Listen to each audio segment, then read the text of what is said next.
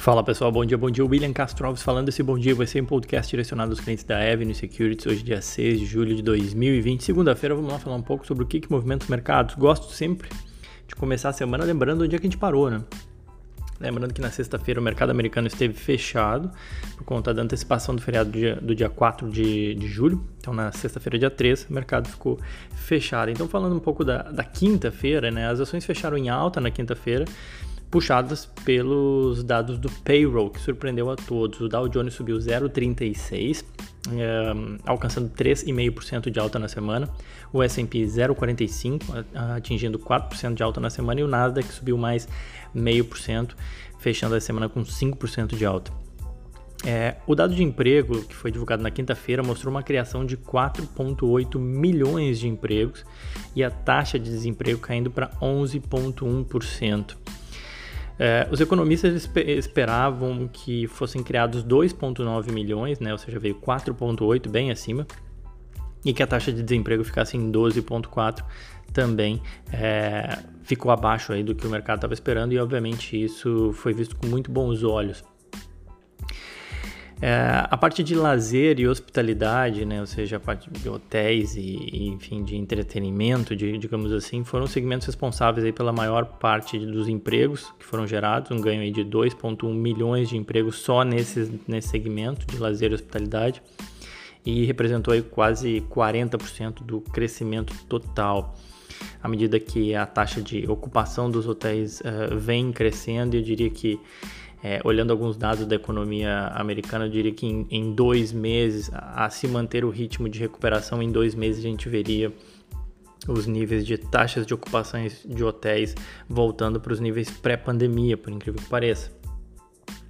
Além disso, a gente tem visto outros dados, como uh, reservas em restaurantes crescendo bastante.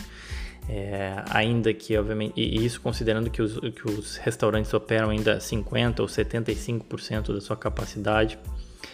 Uh, os trends de Google, né, quando você busca, pega as pesquisas de Google Maps cada vez mais crescendo, também mostrando que é, de fato as pessoas estão mais na rua e com isso a economia vai, vai reabrindo, vai voltando ao normal e todos os indicadores é, macroeconômicos eles têm surpreendido, ou, ou, grande parte dos indicadores macroeconômicos eles têm surpreendido pela ponta positiva. Esse foi o tema, inclusive, do, do nosso e-mail semanal, que é disparado para todos os nossos clientes, um e-mail chamado Avenue News, no qual eu tento trazer alguns indicadores macroeconômicos, trazer um pouco da, da visão assim, do que a gente é, vem olhando aqui em termos de economia americana e eu, eu tento chamar atenção ali para o indicador de confiança, o ISM que foi divulgado semana passada, enfim, alguns indicadores econômicos que vêm cada vez mais indicando para essa recuperação né, da economia. Voltando aí ao nosso dia a dia, é, na quinta-feira a alta ela só não foi mais forte, eu diria por dois motivos. Um é o feriado prolongado, né? ou seja, sexta-feira o mercado fechado, muitos investidores aproveitaram para embolsar os ganhos. Fora isso, a gente teve notícias de que a Flórida teve um aumento acentuado nos casos confirmados, e isso ajudou a reduzir os ganhos eh, iniciais aí do S&P mais para o fim do dia. Os Estados Unidos, em geral, registraram mais de 50 mil novos casos só na quinta-feira passada, né? Então foi um número bastante, bastante, bastante alto, né? É, as notícias que eu vi em relação à corona também mostraram que a gente continua tendo uma, uma evolução uh, que ela é preocupante, especialmente em alguns estados, como é o caso aqui da Flórida com novos recordes de infecções, enfim, e também no Texas. Uh, inclusive, essa onda tem levado alguns governadores a interromper a reabertura das economias, é, ordenar que algumas empresas, como restaurantes e bares, fiquem fechados. Né? As praias aqui na, na Flórida tiveram fechadas no final de semana prolongado, esse do dia 4 de julho, até com uma medida de, de tentar controlar o corona. Mas, bom, enfim, a gente segue nessa dicotomia entre um corona avançando, mas ainda assim dados econômicos que mostram uma recuperação, né? Uh, que mais? A gente teve petróleo, depois da alta de quinta-feira, os mercados de petróleo caíram na sexta-feira, mas depois já caíram na sexta-feira, perdão, né? esteve aberto o mercado é, em outras praças, como é o caso de Londres. É, Então, assim, alta na quinta, queda na sexta, mas hoje, daqui a pouco, já comento, o, o dia já começa num tom mais positivo. Em termos setoriais, na quinta-feira ainda, as empresas de energia obtiveram alguns dos maiores ganhos aí com o fortalecimento dos preços de petróleo que a gente tinha visto na quinta-feira, né? O XOP, né, o ETF de exploradores de petróleo, é, subiu 2,6%, e o XLE, que é o setor de energia em geral, que pega diversas empresas de petróleo, mas também outros segmentos é, de gás, enfim, teve uma alta de 1,1%. Outro segmento que foi bem foi o de materiais básicos, o XLB, é, subindo aí 1,88%. Na ponta oposta, o setor imobiliário na quinta-feira caiu. O VNQ, né, que é um ETF que representa os REITs do mercado americano, caiu 0,3 e o XLF do setor financeiro também teve uma performance fraca com uma alta de 0,1. O dólar, na ausência das bolsas americanas na sexta-feira e, um noticiário aí pouco relevante, se traduziu aí um dia de poucos negócios, firmou em baixa aí de 0,54, cotado a 5,31 e 82. É, Para essa semana, é, o sentimento de otimismo ele, ele predomina nesse início de semana com o mercado de ações. O maior impulso veio do mercado asiático, com o índice Xangai fechando em alta de mais de 5%. O, esse impulso de Xangai né, veio uh, em decorrência de um aparente controle nos contágios aí de coronavírus e das perspectivas de uma retomada da economia lá na, na China. E aí os investidores uh, voaram, digamos assim, para ativos de maior risco. O Xangai SE fechou com uma alta de 5,71 e contribuiu, óbvio, para os demais índices da região. O Hang Seng de Hong Kong uh, subiu 3,81 e o Nikkei em Tóquio subiu 1,83. Na Europa também bolsas em fortes altas, na casa de, eh, de 2%, é o que eu considero uma alta relevante. E as vendas no varejo, dados de vendas no varejo corroboraram esse sentimento de recuperação, esse sentimento de, de que os indicadores econômicos vêm surpreendendo na ponta positiva. É verdade que a gente ainda está muito aquém de uma recuperação ou de ter voltado a níveis de pandemia, mesmo quando a gente olha diversos segmentos, eu falei de hotéis aqui que teriam mais dois meses ainda de recuperação para voltar aos níveis de pandemia, mas ainda assim a gente tem visto números bastante fortes, tal qual foi o payroll que eu citei aqui também na quinta, da quinta-feira passada. Vendas no varejo na Europa saltaram 18%, foi uma alta bastante expressiva, muito parecida também com o último dado de vendas no varejo aqui nos Estados Unidos, que mostrou uma alta também de 18%, foi a maior alta da história, é, superando inclusive o outubro de 2001 pós os ataques da das Torres Gêmeas, né, por exemplo. Bom, os futuros americanos apontam para um início de semana aí com alta de mais de 1%, então tudo leva a crer que a gente começa a semana com uh, um tom bastante positivo. Mas vamos lá falar um pouco de uma notícia que sacudiu, está sacudindo o mercado, enfim, é, é relevante. Warren Buffett, né? Será que Warren Buffett saiu da sua, da sua toca, né? Da sua caverna? Brincadeiras da parte, a Berkshire ela concordou em comprar os ativos de transmissão de energia e gás da Dominion Energy. A Dominion Energy é negociada na bolsa americana, tem o código, o código dela é letra D, só D. É, a Berkshire concordou, enfim, a comprar esses ativos de transmissão, além de alguns ativos de estocagem também de, de gás da empresa. O preço da aquisição foi de 4 bilhões de dólares, mais a assunção de 5,7 bilhões em dívidas, aí, que eleva o deal para algo em torno de quase 10 bilhões de dólares. É um valor, obviamente, bastante representativo, mas para Berkshire representa aí menos de 10% do caixa da, da empresa. A empresa tem 137 bilhões de dólares, considerando pagamentos mais assunção de dívida de 9,7 bilhões, ainda uh, sobra muito dinheiro ainda no caixa da Berkshire. Para a Berkshire é um, é um avanço em termos de participação no setor de energia, em especial gás, ele já tem participação. Né? Com a compra, a Berkshire Hathaway Energy vai transportar 18% de toda a transmissão de gás natural dos Estados Unidos, é né? bastante, né?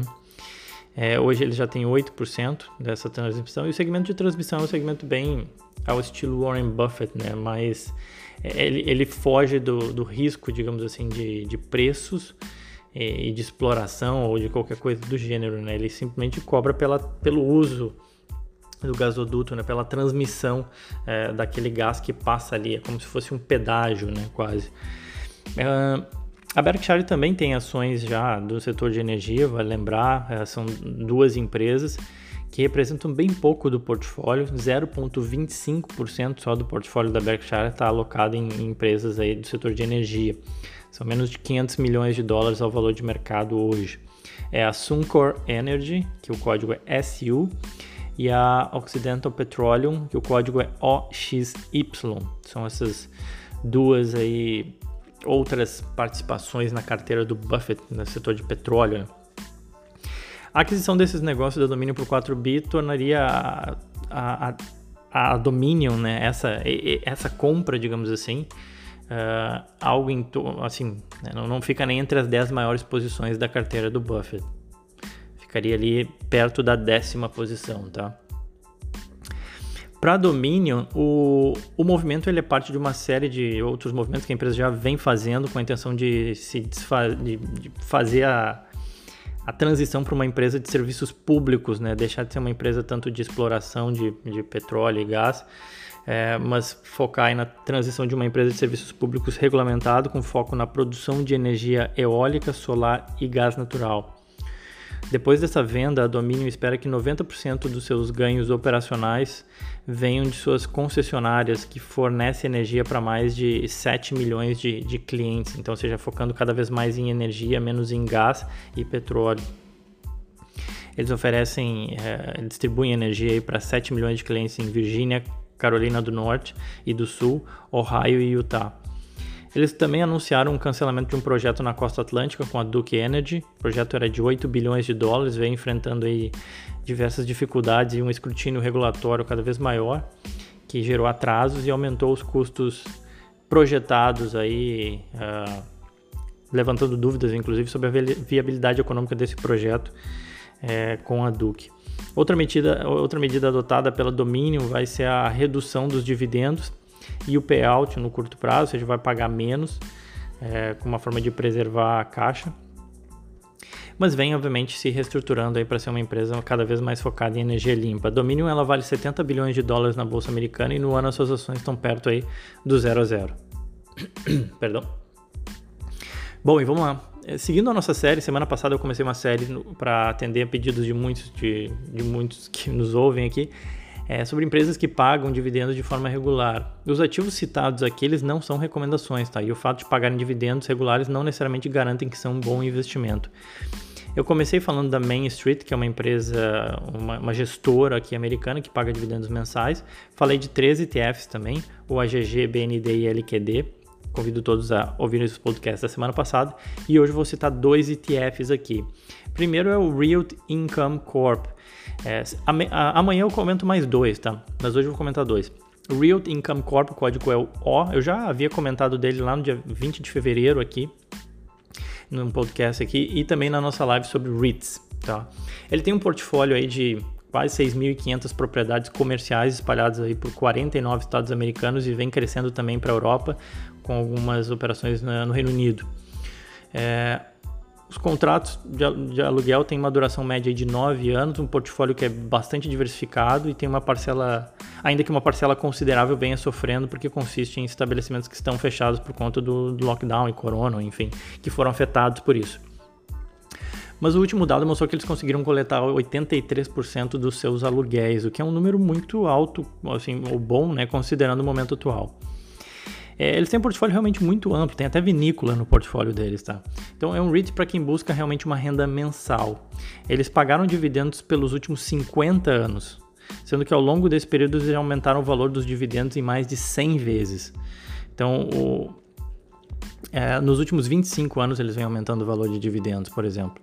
O yield atual do, do, desse é, REIT roda na casa de 4,5%. Ele é um integrante do S&P 500 e no ano acumula uma alta de 17%.